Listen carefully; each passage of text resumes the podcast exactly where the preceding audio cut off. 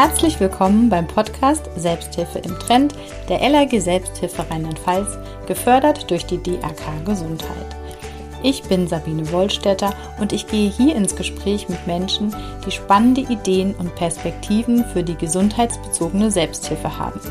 Wir sprechen darüber, wie sich die Selbsthilfevereine und Verbände fit machen können, um sich den komplexen Zukunftsthemen und Herausforderungen zu stellen. Heute habe ich Johanna Rothmann zu Gast.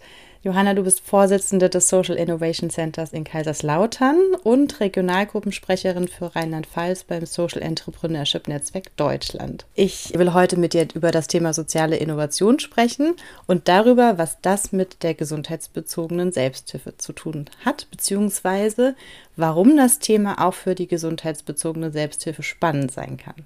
Herzlich willkommen. Ich freue mich, dass du heute dabei bist. Und zu Beginn bitte ich dich, dich einmal selbst vorzustellen. Ja, vielen, vielen herzlichen Dank für die Einladung. Also finde ich sehr, sehr spannend, auch hier dabei zu sein und mitzuwirken. Ja, ich bin Johanna Rothmann. Ich komme aus Kaiserslautern und aktuell arbeite ich an der äh, Technischen Universität Kaiserslautern, mache hier meinen Doktor als wissenschaftliche Mitarbeiterin und habe aber in dem Prozess hier, also ich beschäftige mich mit kollaborativen Formaten und wie man eben sag ich mal, über Organisationsgrenzen hinweg zusammenarbeiten kann.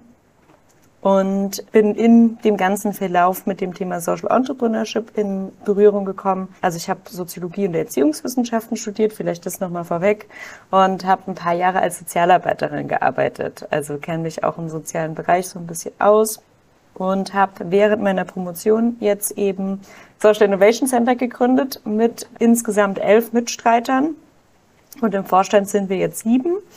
Und ja, in dem Zusammenhang, dass es hier darum geht, in der Region das Thema Social Entrepreneurship voranzutreiben, bin ich dann auch äh, zum SEND e.V. dazu gekommen, bin dort Mitglied und habe dann ähm, im März die Leitung der Regionalgruppe Rheinland-Pfalz auch dort übernommen. Ja, spannend. Da passiert ja einiges. Jetzt ist es vielleicht nicht für jeden unserer Hörerinnen klar, worüber wir hier eigentlich sprechen. Was sind soziale Innovationen und was ist soziales Unternehmertum? Vielleicht kannst du das kurz nochmal beschreiben. Soziale Innovationen, das ist das Lösen von gesellschaftlichen Herausforderungen. Ähm, klingt ein bisschen sperrig, aber wenn man sich jetzt vorstellt, also es gibt irgendwie gesellschaftliche Herausforderungen, die uns tagtäglich begegnen. Es gibt zum Beispiel das Thema Obdachlosigkeit, es gibt das Thema Lebensmittelverschwendung auch irgendwo. Es gibt auch das Thema natürlich auch Teilhabe für Menschen mit Behinderung. Und eine Lösung zu eben diesen Herausforderungen zu finden, das ist eine soziale Innovation. Aber auch nur dann, wenn sie sich durchsetzt. Also wenn man jetzt eine Idee hat, eine neuartige Idee, um eben so, eine Herausforderung zu lösen, und es dann eben schafft, dass das nachhaltig bestehen bleiben kann, dann hat man eine soziale Innovation geschaffen. Und was ist soziales Unternehmertum?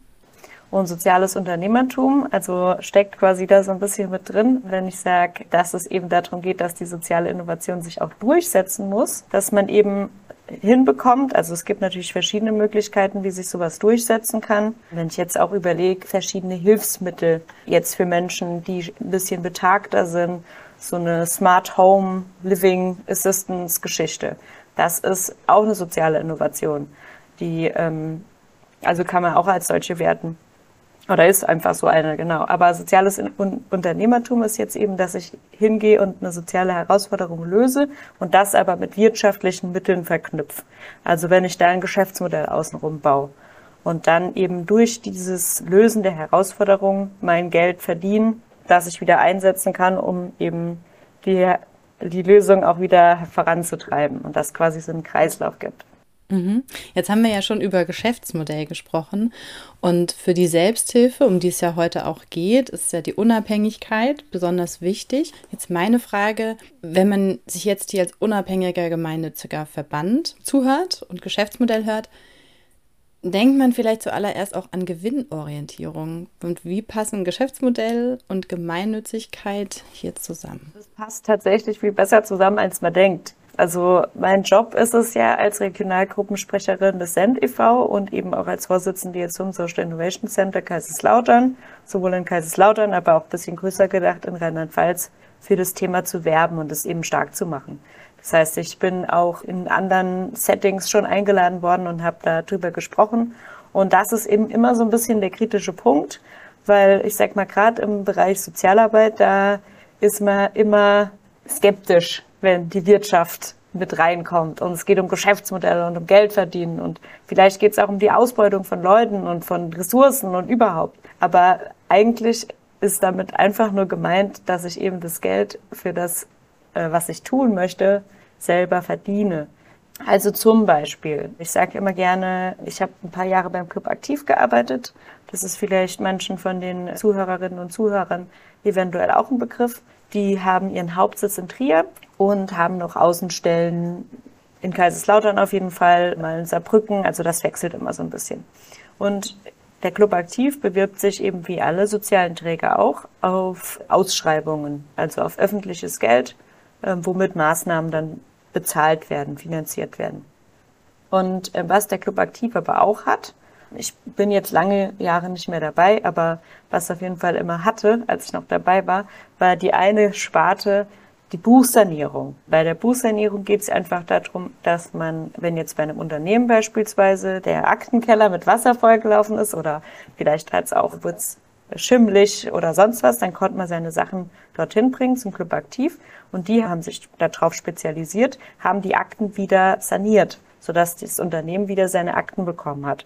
Und das haben die gemacht mit Menschen mit Behinderungen, also war so ein sehr inklusives Arbeitsteam und dafür haben die natürlich Geld bekommen, weil das ist ja eine Aufgabe, die einfach am Markt auch nachgefragt wurde. Und das Geld haben sie dann eben wieder genommen, um im Rahmen von ihrer Struktur eben Dinge zu finanzieren, für die es eben sonst vielleicht kein Geld gab. Oder auch mal irgendwie, also kennt man ja auch aus dem Bereich leider sehr oft, dass es irgendwelche Löcher gibt, die man eben, die man eben stopfen muss. So, und das ist jetzt eben diese Club-Aktiv-Geschichte. Und da wollen wir uns dafür stark machen, dass es eben solche Geschäftsmodelle einfach öfter gibt. Ja, dass man sich nicht immer von Ausschreibung zu Ausschreibung hangelt und eben nicht darauf angewiesen ist, sich auf öffentliche Gelder zu bewerben und die öffentlichen Gelder auch zur Verfügung gestellt werden, sondern dass man einfach unabhängig davon das Geld verdient für die Aufgabe, die man leisten will. Und deshalb ist natürlich das das, also die ganze Organisation von dem gemeinnützig natürlich. Und das hat nichts mit Ressourcenausbeutung und äh, gewinnorientiertem Geschäftsmodell zu tun, sondern es geht vielmehr darum, dass ich eben gucke, dass ich nicht von dem Goodwill von irgendwelchen Politikerinnen und Politikern, von Ausschreibungen und auch von der Konkurrenz, weil ich meine, also ich habe ein paar Jahre in der Sozialarbeit gearbeitet und diese Ausschreibungsgeschichte hat natürlich, bringt natürlich auch mit sich, dass die Qualität von Sozialarbeit dann natürlich auch irgendwo nachlässt und dass man dann eben auch im Bereich der Sozialarbeit Ausbeutung erfährt, dadurch, dass man eben ganz wenig Lohn bekommt für, für die Projekte, die da durchgeführt werden. Also heißt hier Gemeinnützigkeit auch, dass die Gewinne oder die Erlöse, die Umsätze, die man macht, wieder reinvestiert werden müssen, glaube ich auch, in, das, in den Unternehmenszweck. Genau, weil sonst ist man nämlich kein Social Entrepreneur. Dann hat man vielleicht eine soziale Innovation auf den Markt gebracht. Das schließt sich jetzt nicht unbedingt voneinander aus. Aber man ist per Definition des Send e.V., also das ist ja alles auch noch ein ziemlich neues Feld. Und die einzige wirkliche Definition, die es als solche gibt, die hat der Send e.V. eben aufgestellt, also Social Entrepreneurship Netzwerk Deutschland. Aber das ist halt das Wichtige, weil wir ja jetzt auch tagtäglich immer wieder mit dem Begriff Greenwashing zu tun haben und es irgendwie aufkommt. Aber es gibt natürlich auch äh, in gewisser Weise ein Social Washing. Also, dass ich halt sage, ich löse eine gesellschaftliche Herausforderung und dann hintenrum aber eben sehr gewinnorientiert bin und äh, der Gewinn eben nicht wieder in den tatsächlichen Zweck zurückfließt wann geht man zu euch, zum Social Innovation Center Kaiserslautern und wann geht man zum Send e.V.? Also zu uns geht man vorrangig dann, wenn man selbst ein sozialer Träger ist, wenn man eine Selbsthilfegruppe ist, wenn man vielleicht auch einfach so ein ganz loses Gebilde, also wir haben jetzt ganz neu vielleicht dabei, also das ist ja dann auch immer ein Prozess, dass sich ein Gemeindezentrum in einem Dorf, also die haben so eine Ferienunterkunft mit auch ganz vielen Gruppenräumen und so Erlebnispädagogik-Geschichten. Und die überlegen jetzt eben auch, wie sie das nachhaltig gestalten können. Und dann kommt man zu uns. Das heißt, wir oder unsere originäres Ziel, unser originäres Ziel ist es, also man kann sich das eigentlich vorstellen, ein bisschen wie so eine Agentur. Also ich bin Vorsitzende, ich war Sozialarbeiterin, ich kenne mich ein bisschen in dem Bereich aus und ich bringe eben so ein bisschen das Netzwerk voran. Mein Stellvertreter, der ist Geschäftsführer in einem Startup Accelerator. Also der begleitet vor allen Dingen digital orientierte Startups bis zum Markteintritt, also von der Geschäftsmodellentwicklung bis eben zum Markteintritt. Das heißt, er ist spezialisiert auf das Thema äh, Geschäftsmodellentwicklung, Businessplan schreiben. Dann haben wir noch jemand dabei, ähm, äh, die Ann-Sophie, die äh, macht bei uns das Marketing. Wir haben einen Softwareentwickler dabei, den Marius. Wir haben jemanden dabei, den Flo, der quasi unsere Stimme in die Industrie auch ist, also Richtung Wirtschaft. Und wir haben auch jemanden dabei, der auch nochmal so ein ähnliches Pendant macht, wie das mit dem Accelerator, aber in Worms, also dass wir auch so ein bisschen breiter aufgestellt sind. Und wir haben auch eine Sozialarbeiterin aus Kaiserslautern im Vorstand. Also die sieben Leute bilden den Vorstand. Und man kann jetzt zu uns kommen und dann setzen wir uns quasi mit den Leuten dahin und dann fragen wir nach und dann sagen wir, hey, ähm, was macht ihr denn eigentlich den ganzen Tag so? Also wo könnten wir denn vielleicht was draus entwickeln? Also als Beispiel, wir begleiten gerade die Caritas. Also die haben bei uns ein Obdachlosenzentrum in Kaiserslautern. Und wir haben mit denen zusammengearbeitet und dann haben die gesagt, hey, Mensch, wir haben ja eine große Küche. Wir sind direkt am Bahnhof. Das ist ja von der Lage her auch super. Die könnten doch auch einfach einen Catering-Service aufmachen. Und jetzt mal den Catering-Service. Der ist for Profit und mit dem Geld, was dann erwirtschaftet wird, wird eben auch wieder in die Beratung, in die Obdachlosenhilfe zurück äh, investiert. Und also wir sind quasi dafür da, diese Geschäftsmodelle so anzuregen. Und das Social Entrepreneurship Netzwerk Deutschland ist dann dafür da, wenn das Geschäftsmodell mal läuft, etabliert ist und den Markteintritt auch hinbekommen hat, dass man sich dann eben in einem Verband organisiert. Weil, also, was man ja nicht vergessen darf, wir sind auch in Deutschland und alles hat ja auch irgendwo Recht, rechtliche Hintergründe. Und die einzige Form, die uns ja für sowas bleibt, oder die einzigen Formen, sind der EV. EV ist super einfach zu gründen, aber der Vorstand haftet natürlich auch mit seinem Privatvermögen, das darf man nie vergessen. Deshalb ähm, gibt es ja auch andere Geschäftsmodelle, gerade so Kapitalgesellschaften. Wir haben eine G GmbH. Das, da ist man aber natürlich auch im Kapitalrecht und hat auch alles seine Vor- und seine Nachteile. Und wir haben eine gemeinnützige Genossenschaft, die wir gründen könnten. Aber um eben besser zu agieren, bräuchten wir eine andere Rechtsform. Und da setzt sich dann das Social Entrepreneurship Netzwerk für ein auf Bundesebene und versucht eben diese Rechtsform hinzubekommen.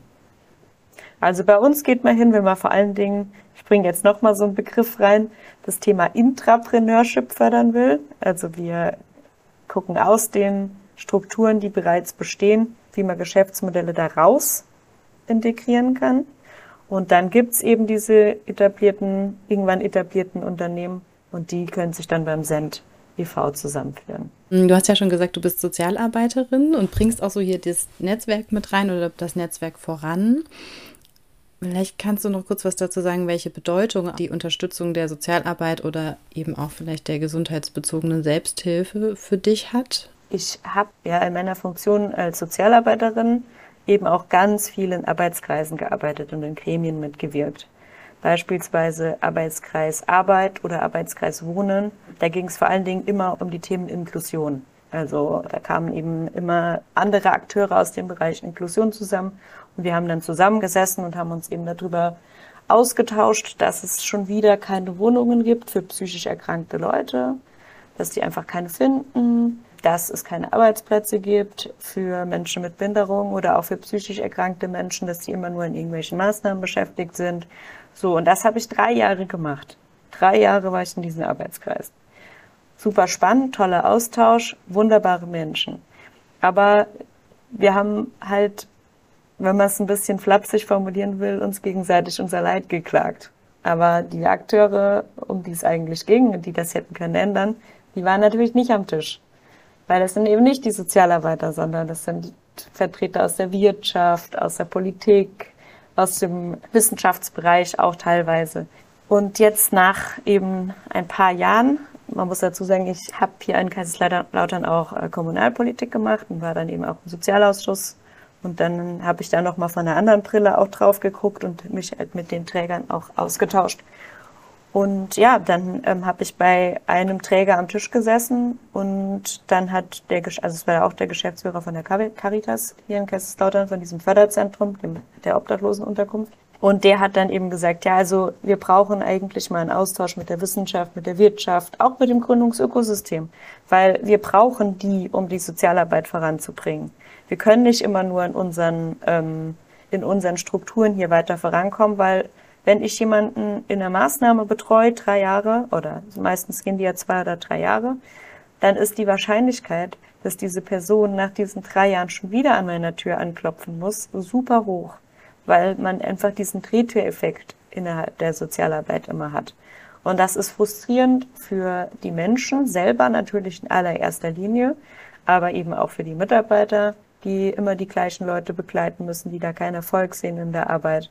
Und niemand von all diesen Leuten, die da arbeiten, hat jetzt quasi so, sage ich mal, Schuld daran, sondern die Schuld liegt einfach darin, dass dieses System, dieses soziale System so völlig abgekoppelt ist von der Wirtschaft, von der Wissenschaft und mit den Akteuren nichts zu tun hat. Und deshalb haben wir gesagt, wir machen was Neues. Wir gründen das Social Innovation Center. Wir fangen in Kaiserslautern damit an, aber es ist auch ganz bewusst so aufgebaut, dass jeder von überall, der möchte, sich gerne dieses Konzept, wenn es denn, also wir sind ja auch im Aufbau, wir haben im Mai erst gegründet, wenn es so funktioniert, einfach zu kopieren und in den anderen Städten auch aufzuziehen. Und dann gibt es vielleicht auch das Social Innovation Center Mainz und es gibt das Social Innovation Center bei uns jetzt vielleicht Pirmasens und wie sie alle heißen. Und dann kann man halt insgesamt, weil es gibt keine Initiative bis jetzt, die sich auch wirklich mit den schon bereits bestehenden Akteuren auseinandersetzt und die mit eben diesen anderen Akteuren, die es bedarf, um da äh, voranzukommen, äh, zusammenbringt. Also es gibt natürlich andere Initiativen, die sich beispielsweise mit dem Thema Social Entrepreneurship aus Forschungssicht auseinandersetzen, die das Thema solidarische Landwirtschaft, ökologisches Wirtschaften vorantreiben. Da arbeiten wir auch mit allen Akteuren in Rheinland-Pfalz zusammen aber jetzt wirklich eben die ja, Sozialarbeit da interdisziplinär zu vernetzen. Das hat bisher noch keiner probiert und das ist mir eben also selber natürlich eine ganz große Herzensangelegenheit, weil ich wollte immer Sozialarbeiterin werden. Das war immer so mein, mein absolutes Ding. Und dann habe ich das gemacht. Und dann war ich nach drei Jahren so ausgebrannt und so frustriert, dass ich einfach an den Nagel gehängt habe. Und das ist halt schade. Wenn wir das anders denken würden, dann könnten wir viel mehr glückliche Leute erleben und viel mehr Leute eben auch in die Gesellschaft wieder irgendwie integrieren. Das, was du gerade zuletzt gesagt hast, auch mit den Ausschüssen, in denen man sitzt, in den Gruppen, das wird dem ein oder anderen Hörer, Hörerin jetzt auch bekannt vorkommen, weil die gesundheitsbezogene Selbsthilfe, die Vereine, Verbände, die setzen sich ja schon auch dafür ein und versuchen den Kontakt in die Wirtschaft zur Politik an die Stellen zu bekommen, die die Strukturen verändern können die da aber auch an Schwierigkeiten kommen, umso toller und besser, dass ihr da seid, um das noch mit zu unterstützen. Wenn ich da noch mal kurz ergänzen darf. Also natürlich, wir haben auch Positionspapiere geschrieben und dann sind wir auch an die Stadtverwaltung herangetreten oder an irgendeine Baugesellschaft oder auch die äh, stadteigene Baugenossenschaft. Also natürlich sind wir auch da immer auf offene Ohren gestoßen. Es ist ja nicht so, dass jetzt die Entscheidungsträger sich diesen Themen komplett verschließen würden. Aber wenn ich eben als Akteur auf Augenhöhe dem Ganzen begegne, nämlich als jemand, der mit den Akteuren aus den anderen Bereichen zusammen etwas erarbeitet, dann ist es natürlich was ganz anderes, wie wenn ich irgendwie so eine Art Bittsteller bin. Und leider hat man sich halt, also wie gesagt, da kann ja niemand von den Akteuren jetzt, von den einzelnen Leuten, es ist einfach systematisch so, hat man sich aber immer irgendwie so ein bisschen in die Position halt reingebracht. Dadurch, dass man dann Positionspapiere und ach, ihr müsstet doch aber, ihr müsstet doch das fördern, ihr müsstet doch so machen. Wenn ich aber irgendwie hinbekomme, mit den anderen, also zusammenzuarbeiten, ich meine, zum Beispiel ja, ich sage jetzt mal die Lebenshilfe. Die sind natürlich, also ein ganz anderer Player, ist eine ganz andere Größenordnung, die verfügen über ganz andere Gelder wie die Selbsthilfegruppe. ist total logisch. Aber die gehen eben auch dahin und die machen das eben gemeinsam mit den Akteuren, die es halt entscheiden müssen. Ich meine, da habe ich auch eine eigene Meinung dazu, zu teilweise Projekten, die da angestoßen werden, weil ich mir halt denke, man muss nicht einen Cup-Markt errichten, der toll ist und super ist und das ist eine tolle Idee. Aber man kann doch auch einfach mit einem bestehenden Supermarkt, also gucken, dass man was macht, was auch nicht wieder was eigenes ist, sondern was einfach schon gibt. Also nicht immer so das Rad neu erfinden, aber das ist nochmal ein anderes Thema. Was ist ein Cup-Markt? Ich dachte, das gibt's überall. Bei uns ist der Cup-Markt von der Lebenshilfe. Also die Lebenshilfe betreibt diesen Markt und das ist ein Supermarkt, der nur Menschen mit Behinderung beschäftigt oder hauptsächlich Menschen mit Behinderung beschäftigt. Lebenshilfe ist ein großer Player, Club Aktiv ist auch natürlich ein größerer Player im Vergleich zu vielen anderen äh, Vereinen, Verbänden. Vielleicht hast du noch ein Beispiel, äh, fiktiv oder vielleicht auch aus eurer Arbeit schon bisher, wenn jetzt ein Verein zu euch kommt, der bisher rein ehrenamtliche Strukturen hat. Also zum einen ist das natürlich, ein Verein ist, ist ja nichts anderes wie eine Organisation, wie ein Unternehmen, wenn man so will. Also klar, die Strukturen unterscheiden sich natürlich schon in gewisser Weise, aber wenn sich der Verein jetzt irgendwie verändern muss, seine Strukturen verändern muss, dann ist es ein Organisationswandel, den man im Bereich der Wirtschaft tagtäglich auch erlebt. Und da ist es halt so, dass wir durch unseren Partner Gipfelsprint, durch unseren Partner des Digital Hub in Worms, also die, das sind quasi diese zwei Leute im Vorstand, der Dennis und der Matthias, die tagtäglich Businesspläne machen und eben die Unternehmensgründungen begleiten. Und die begleiten aber auch professionell einen Organisationswandel in Unternehmen.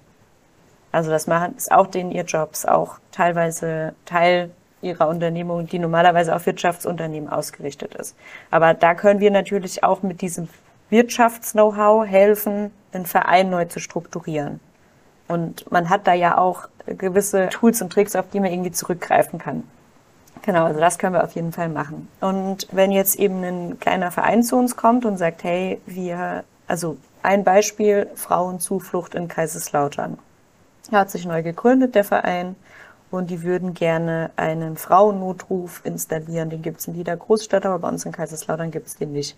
Und der muss eigentlich mit öffentlichem Geld, wird es bezahlt, aber es fällt in die freiwilligen Leistungen und Kaiserslautern ist halt immer unter den ersten Top drei der meistverschuldetsten Städte. Also Fakt ist, die Kommune hat kein Geld. Diese Aufgabe wird aber dringend gebraucht. Und jetzt kommt eben die Vorsitzende von dem Frauenzuflucht KL zu uns und sagt, hey, könnt ihr mir helfen? Und dann sagen wir natürlich. Also jetzt ad hoc habe ich natürlich jetzt keine tolle Idee, die ich mir aus dem Ärmel schütteln kann, aber lass uns doch mal treffen, lass uns mal drüber unterhalten. Vielleicht können wir die Weiterbildung, die Fortbildungen, die auch die natürlich machen, irgendwie auch ein bisschen For-Profit anbieten. Also vielleicht ist das für ein Unternehmen auch mal ganz interessant, ja, weil gerade jetzt, ich sag mal aus dem Bereich Selbsthilfe zum Beispiel, Unternehmen sollten ja auch Leute beschäftigen können oder das auch bereits tun, die bestimmte Problematiken haben für die es eben toll wäre, wenn man da mal so eine Weiterbildung machen würde. Und im Rahmen von so einer betrieblichen, von einem betrieblichen Gesundheitsmanagement oder sonst was. Also da gibt's ja tausend Ideen oder vielleicht auch von so einer Teamsensibilisierungsmaßnahme, dass man das irgendwie verknüpfen kann. Und dass man dann eben hinbekommt, das Unternehmen, jetzt nicht viel Geld, aber vielleicht irgendwie so einen kleinen Obolus dann wiederum in den Verein zurückgibt. Dass man da irgendwie eine Struktur hat. Eine ganz andere Idee ist, äh, das nennen wir immer ganz gerne das äh, Robin Hood-Prinzip, dass man eben hinbekommt. Also da gibt es zum Beispiel, bin ich persönlich auch ein riesen Fan davon, es gibt den Quartiermeister e.V. Und der Quartiermeister e.V. kommt von der Quartiermeister GmbH. Und die Quartiermeister GmbH, die verkauft und braut Bier. Also es ist einfach eine Brauerei. Also die machen eben ihren Wirtschaftsbereich als GmbH die haben aber auch noch eine Stiftung, da fließen die Gewinne rein.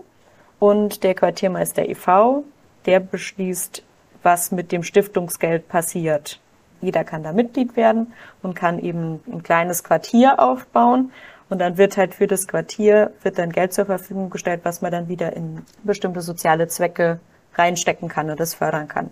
Und man kann natürlich eben auch schauen, ob man es hinbekommt, mit einem örtlichen Startup irgendwie zu kooperieren, die vielleicht schon was machen. Also ich denke jetzt zum Beispiel mal daran, ohne jetzt mit der Geschäftsführerin da irgendwie gesprochen zu haben, das fand ich eben super interessant. Bei uns äh, gibt es ein Startup, die heißen Inside Out und die machen äh, therapeutische Diagnostik, also unterstützen das. Sie haben eine Plattform und Psychologinnen und Psychologen können da Mitglied werden, können halt auf diese Plattform zugreifen und können dann eben bestimmte Testbögen für bestimmte psychische Erkrankungen dort wieder nachfragen.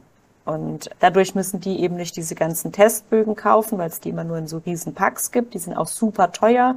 Und so eine kleine Praxis hat ja auch nicht die ganze Bandbreite von psychischen Erkrankungen, sondern ist dann eben froh, wenn man eben mit dieser Plattform zusammenarbeiten kann. So. Und jetzt könnte man ja mit der Plattform sprechen und könnte sagen, hey, wie sieht's denn aus? Ist jetzt ein Start-up, ne? Also, die sind neuer Markt. Das dauert ja alles. Aber wenn die irgendwann mal etabliert sind, könnte man mit, mit so einem Akteur reden, ob die nicht Lust hätten, die Selbsthilfe zu unterstützen, die vielleicht in dem Bereich tätig ist. Und dafür macht man dort vielleicht wieder einen Workshop oder so, ja.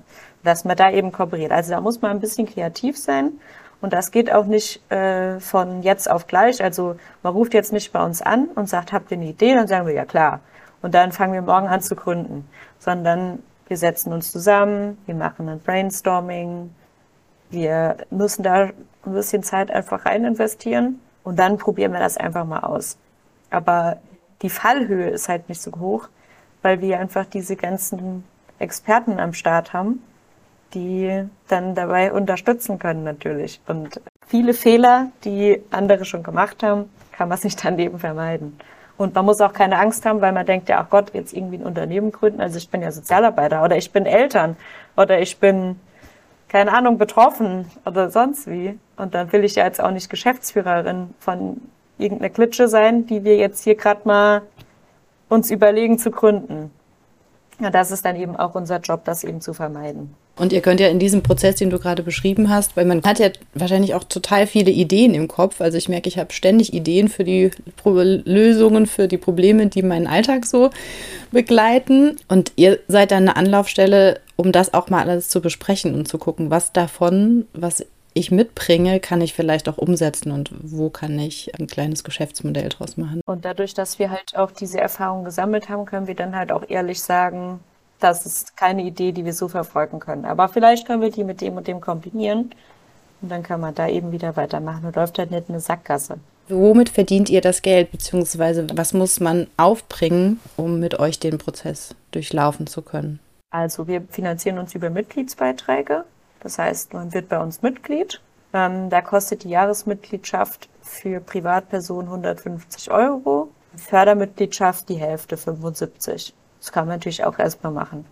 Und dann ist es eben so, wenn wir jetzt bei einem Prozess begleiten und dann eine Unternehmensgründung äh, daraus entsteht, dann wollen wir drei Prozent von dem Gewinn haben. Also das ist so ein ganz normales Accelerator-Programm, was jetzt zum Beispiel Gipfelsprint genauso macht, wenn die, die bei uns im, im Netzwerk drin sind, wenn die jetzt ein Startup begleiten beim Markteintritt und der Markteintritt gelingt, dann kriegen die drei Prozent von dem Gewinn.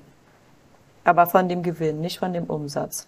Und da ist dann eben der, der Plan, dass wir halt viele möglichst irgendwie an den Start bekommen. Wenn wir jetzt zu einem großen Träger gehen, wie jetzt zum Beispiel Club Aktiv oder Lebenshilfe oder sonst wo, dann machen wir dort eben Workshops die wir dann ganz normal in Rechnung stellen. Oder wir haben auch ein Programm, was wir jetzt bald an den Start bringen, wo man als größerer Träger immer ein oder zwei äh, Mitarbeitende ähm, in das Seminarprogramm reinschicken kann. Und das geht dann eben so ein halbes Jahr. Und dann kriegt man die Skills auch dort vermittelt, dass man dann quasi das einmal hat und dann immer in seinem Unternehmen selber das machen kann, was wir jetzt machen. Und dann einfach sagt, okay, ich brauche jetzt Hilfe beim Businessplan erstellen könnt ihr mit den Prozess begleiten. Und wenn wir dann so Projektmanagement machen, dann wollen wir die drei Prozent. Und wenn wir uns jetzt, wie besprochen, Geschäftsmodellentwicklung monetarisieren, wie passt das zusammen mit, mit dem Thema Unabhängigkeit? Es ist in dem Gespräch, das wir hatten, auch schon angeklungen, aber vielleicht kannst du es so abschließend nochmal zusammenfassen. Also wir wollen eigentlich dahin, dass man Sozialarbeit nicht komplett ohne öffentliches Geld machen kann. Das wäre ja, utopisch. Das ist auch nicht, nicht richtig, das ist ja auch eine Daseinsvorsorgeaufgabe. der Staat auch irgendwie zu leisten hat. Aber wir wollen eben dahin, dass wir Selbsthilfegruppen, größere Player, Akteure aus dem sozialen Bereich dazu befähigt bekommen, eigenes Geld zu verdienen und nicht auf Fördermittel angewiesen zu sein. Und deshalb halt auch nicht tolle Projekte, die wirklich irgendwie was bringen, die nächste Förderperiode vielleicht nicht überleben, weil es anders ausgeschrieben wird. Jetzt haben wir schon ganz viele Fragen besprochen und das Thema, glaube ich, einmal angeschaut. Meine Abschlussfrage, wie sieht für dich die gesundheitsbezogene Selbsthilfe der Zukunft aus? Also wenn ich jetzt richtig träumen darf, dann ist es noch facettenreicher weil man eben noch mehr äh, aus dem Bereich der Selbsthilfe oder noch mehr erkennt, wie viel man aus dem Bereich der Selbsthilfe auch irgendwie schöpfen kann. Und eben halt auch viele Bereiche, da braucht man gar keine Monetarisierung. Da trifft man sich einfach und, und bespricht sich. Aber sobald das eben Bedarf hat, wünsche ich mir persönlich, dass man zumindestens eine kleine Einkommensquelle so erschließen kann, dass es Bestand hat. Und das, denke ich, kriegt man auf jeden Fall auch hin. Liebe Johanna, schön, dass du da warst. Alle Infos zu euch, zu CenTV und zum Social Innovation Center Kaiserslautern packe ich mit in die Shownotes in Kontakt zu dir und ich bin gespannt, welche Rückmeldungen und Kommentare wir jetzt zu dem Gespräch kriegen. Und nochmal, genau, vielen Dank, dass du dabei warst. Vielen Dank für die Einladung und das interessante Gespräch. Bis bald, Johanna. Bis dann. Tschüss. Und das war unsere dritte Folge. Habt ihr Lust, euch dazu auszutauschen? Dann schreibt uns eine E-Mail an podcast.lg-sb-rlp.de mit dem Betreff Forum und wir schicken euch den Einladungslink zu unserem Austauschforum zu. In der nächsten Folge spreche ich mit Susanne Kühne von Schule muss anders über das Thema Kampagnenmanagement. Ich freue mich auf euch. Bis dahin.